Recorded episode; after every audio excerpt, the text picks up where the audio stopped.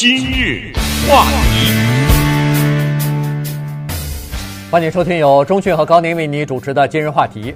在职场上的这个呃性别歧视啊，实际上是很久以来大家都意识到的哈，所以呢，呃，人们在这个聘用员工方面，在呃招聘方面呢，一直想方设法克服这个问题，看看能不能够中性化，看看能不能够更公平的来进行竞争。那么在九十年代呢，有一个研究啊，格外的引人注意。这个呢，它主要是在这个交响乐团在招募专业的这个演奏员的时候，比如说小提琴、大提琴、吹单簧管、双簧管什么的，就是演奏乐器的乐器的这些呃音乐家的时候呢，为了避免有性别上面的差异。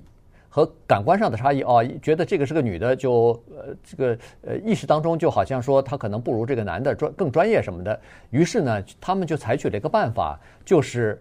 隔上一个幕布，让这个演奏的这个音乐家呢隔着那个幕布演奏，所以所有的评审都并不知道他的名字，也不知道他的性别，单从他演奏的这个技巧上来判断他到底是不是符合资格。进入到这个乐团，那这个研究呢，当时引起了相当大的轰动，而且后来也经常被一些研究这个性别歧视的这方面呢引用啊，这个文章和研究的成果。但最近发现，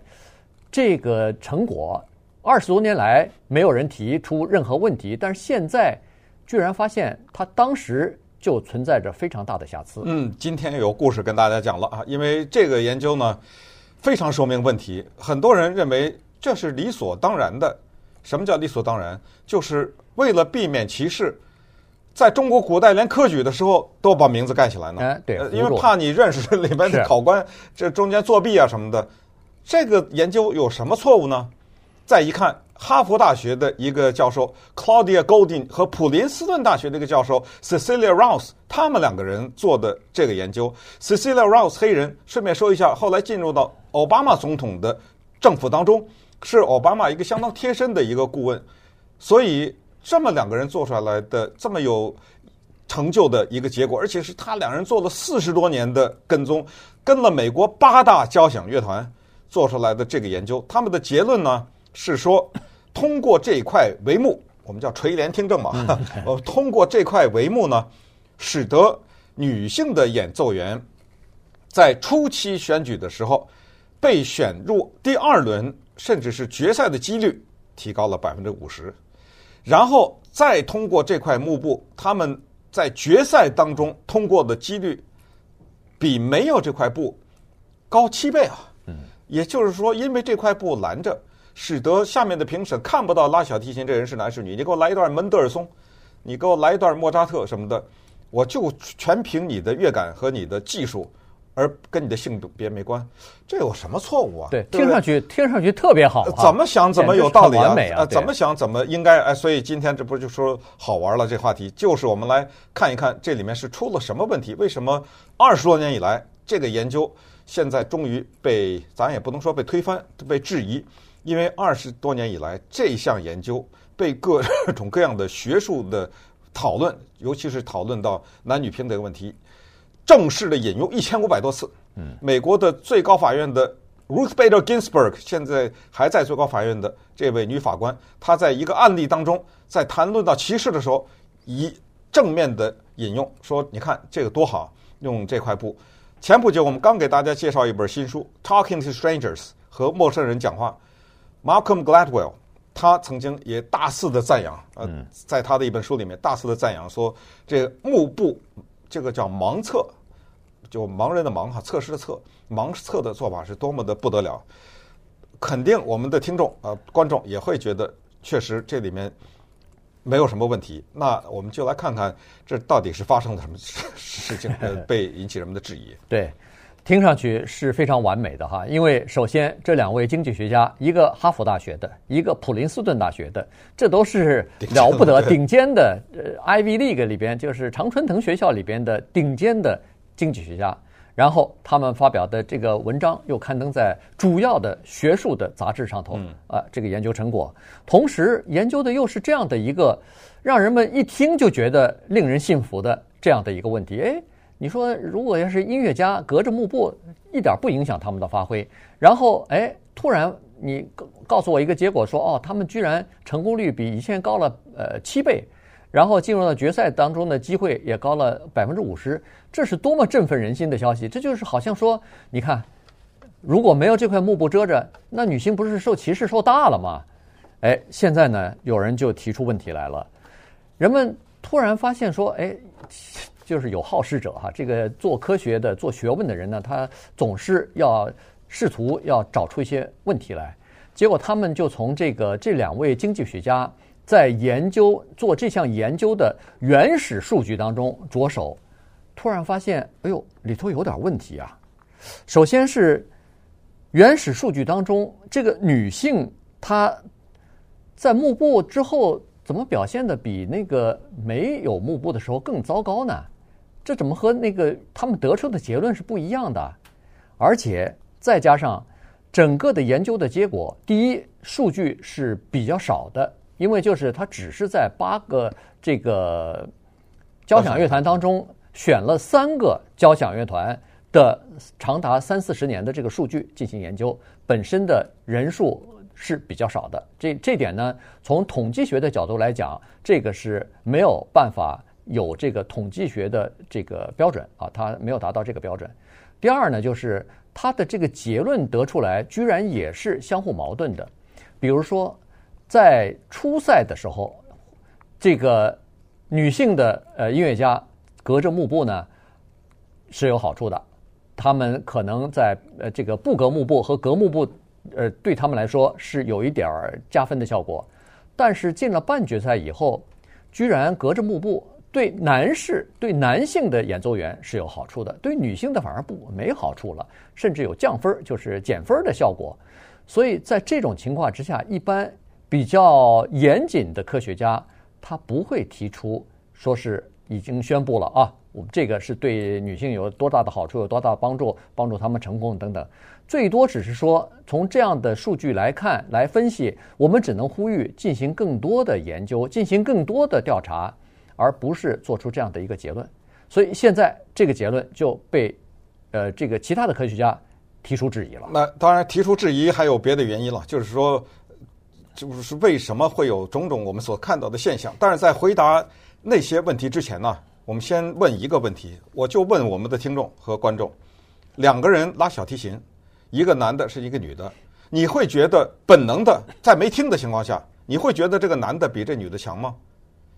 应该会，为什么？这样才会有幕布嘛，对不对？就是说，最早一定是有这种歧视，就是到了乐器这玩意儿的时候呢，女的就不如男的。你去找律师办案子，你发现给你接你这个案子的律师是个男的，或者是一个女的，让你俩挑一个，你挑谁？嗯，对不对？啊，这些问题都存在，外科手术啊什么的，咱们就一一的列举。所以这个问题呢，我们再往根儿上找一找，就是这种歧视是从哪儿来的？这个歧视从历史上就造就的，那没有办法，因为最近有个电影跟大家推荐一下，不是太新了哈，叫《莫扎特的姐姐》（Mozart's Sister）。这个电影。它有一定的虚构的成分，但是它有很多的是根据真实的改编的。全世界的人都知道莫扎特，很少有人知道他有一个才华横溢的姐姐。当年在小的时候，他们两个在在欧洲巡回演出的时候，在节目单上先写他姐姐的名字，下面才写他莫扎特的他的弟弟的名字。后来发生了什么事情？他姐姐姐一个天才的古钢琴演奏家。到了什么？到了适婚年龄，不许出去演出了，要嫁出去，要嫁出去。她姐姐爱一个男的，她爸还不同意。这个就是当时女人的特殊的境况。我就是逼着你，你不能再出去演奏了。什么原因？没有原因。你是女的，你到了适婚的年龄，十二三岁、十五六岁，你得嫁了。你喜欢谁？我不行。那个人是干嘛？那人音乐家，我不行。最后，他爸爸把她嫁给了一个官员。那个官员两次离婚。也不是离婚了，官夫了，是有带着五个孩子，她嫁给他了。这个东西没有什么爱情可言，包办婚姻嘛，这不是？对，这就是那个时候呢女人的命运。后来有莫扎特的辉煌，大家也都知道，德国的音乐家舒曼，伟大的音乐家，但殊不知他的太太 Clara Schumann 也是一个不得了的音乐家，但是在历史上很少记载。同时，也大家可能根本不知道，Clara Schumann 给他生了八个孩子，那是八个孩子的母亲，还能够写歌剧、写交响乐，写了这么多的作品，没人知道。再有，还有像，呃，顺便说一下，舒曼的太太还是一个一流的钢琴家，还有 Felix Mendelssohn，这大家听说过，门德尔松，对吧？作曲家，他还有个姐姐 Fanny，他姐姐写了四百六十部作品。早年的时候，他姐姐写作品的时候都不敢用自己的名字发，只好用他哥哥的名字，因为她是女的，所以早年的门门德尔松的一些作品实际上是他姐姐写的。但是后来历史还给了他姐姐一个清白，但是说实话。还是一样不受重视，所以我我讲了半天的意思就是说，今天我们脑子中形成的这个歧视，是历史造成的，就是早年女人根本没有给这个机会，但是即使在这么艰苦的情况之下，有的时候她们还是能够脱颖而出。你试想一下，如果社会给女人机会的话，那今天在世界的乐坛上不知道有多少了不得的女性。那么稍待会儿呢，我们再看一看，就是针对于所谓盲测这件事情的争议以及。呃，进一步的发现有些什么新的对男女歧视和男女在同一个行业里面的表现的一些新的理解。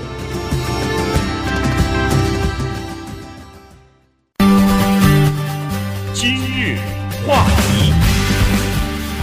欢迎继续收听由中讯和高宁为你主持的今日话题。呃，这个今天呢，我们跟大家讲的是美国交响乐团盲测这件事情啊。呃，引出来的一篇研究的文章啊，现在有人提出争议，但实际上呢，人们对职场上的性别歧视这一点呢没有争议啊。这个不管是男性还是女性，基本上都承认是有这样的问题。呃，只不过现在呢，随着社会的进步和男女之间逐渐的平等呢，它这个差距啊，逐渐的在缩小啊。你比如说，在这个法律方面，在这个医学方面。呃，甚至在其他的这个大公司的管理层啊什么的，女性也是越来越多哈，越来越朝着和接近男性的这个方向呢在努力。那么刚才说的这个交响乐团的一些音乐家，他们在呃这个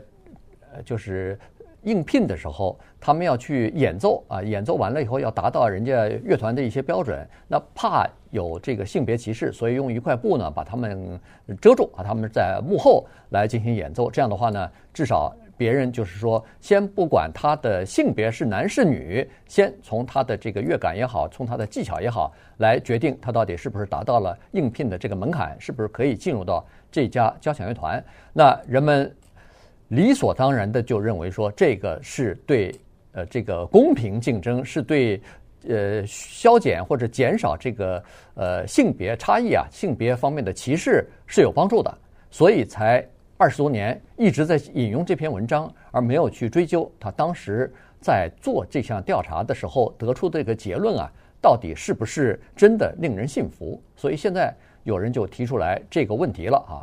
那现在问题就是说，为什么不需要这个幕布？其实也可以达到呃。逐渐的这个男女平等呢，呃，有一个解释，就是认为说，其实现在社会当中已经意识到这个问题了，所以不光是交响乐团啊，其他的大的公司的一些这个人事部门的主管，他在招工的时候，他在招新人的时候，其实在脑子里头已经有这样一个潜意识的东西，就是哦，我们是有歧视的。我们是有性别歧视的，所以他在招工的时候呢，或多或少的，有的时候他自己都没有意识到，就会在自己的脑子里头呢有一个小小的叫做呃平权法案，对，照顾 他哎照顾他就一碰到这个女性来进行应聘的时候呢，他自觉不自觉的就给人家对方加了点分儿，所以这就是为什么实际上在很多的情况之下反而没有幕布。没有遮住这个男性跟女性这个性别的这个条件的时候呢，对女性反而是有帮助的。嗯，呃，首先我是觉得现代的社会对人类的心理教育，尤其是发达国家啊，对一些青少年啊，他们的心理的培养呢是相当好的，因为女权地位的提高啊，对女性的重视啊，对他们的同情，从早年的一百年以前的给他们投票权啊等等哈。一步一步靠着他们自己的努力和外界的帮助呢，他们获得了这个权利。这种教育的结果，就是现在社会上很多人他们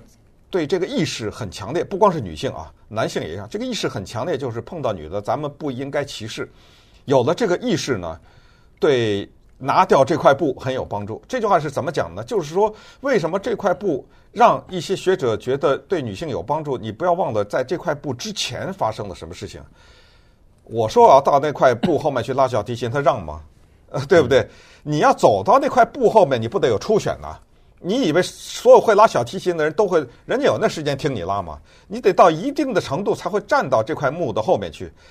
之前的那个初选，你不要忘了，也要经过专家啊，一层一层的。那一层的时候，其实已经让很多女性进来了，是他们在没有幕布的时候就已经意识到，女性要给他们机会，我们不能够看人家的性别来决定她的水平。所以应该说，在那个时候就放了一些进来，所以他们才有机会在那块布后面拉。因为在那块布后面拉的那个时候呢，已经决定我要要不要你了。也就是说，你拉的好就来了，不是说呃我先弄一些人储备在这儿，我是现在就需要高薪聘用。顺便说一下，美国的交响乐团高薪资最高的，大家知道哪一个吗？洛杉矶。洛杉矶交响乐团的演奏家薪资最高，排名第二的是芝加哥交响乐团，前五名，第三是旧金山，第四是波士顿，第五是纽约啊。这些薪资代表着什么？不代表着钱多，代是代表钱多，它代表另一个东西。有钱多，钱越多怎么样？水平越高啊，对不对？嗯、对，因为人家拉的小提琴好的人就往你这儿来啊。听说你这钱这么多，我就来，所以它都是相互呃帮助的。我的音乐家水平越高。我的演奏的票卖得越好，我就可以付更高的，这这都是良性的帮助的。所以那块布决定着你的薪水，当然有用。所以我要强调，就是为什么这块布现在被质疑，我要提醒大家，就是之前的那个工作啊，你要赞扬他，就是他让很多的女的先进来了，有机会在那块幕后面拉，然后才呃有可能让他们最后进入到交响乐团当中去。刚才说到排名，呃，收入最高的那排名有一个叫克利夫兰交响乐团，不要小看这个啊。克利夫兰地方并不是很大，并不是像洛杉矶、纽约、波士顿、费城这么大，但是它的交响乐团在美国排名前十名，好像它大概应该排在第八。嗯，他们呢就没有用这个幕布，所以后来的学者在研究的时候，就专门拿了克利夫兰交响乐团来看他们录用的女性和男性的比例，就发现。他们在没有用这块幕布的情况之下呢，他们录用的女性也不比用那个幕布的少。对，呃，就说明人家克里夫兰呢，在这方面是特别注意，人家比较看重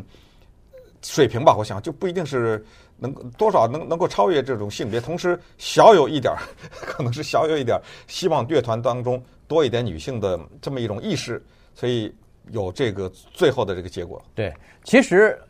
这个有幕布这这件事情，实际上本身没本身对本身第一是没问题，第二是已经表示女性的这个音乐家在演奏的技巧和这个对音乐的理解方面已经和男性一样了。嗯，只不过他们认为说，如果要是露出女性有性别的这个差异的话，很可能会受到歧视，所以他才愿意有这个更公平的竞争机会。也就是说，他实际上对自己已经很自信了。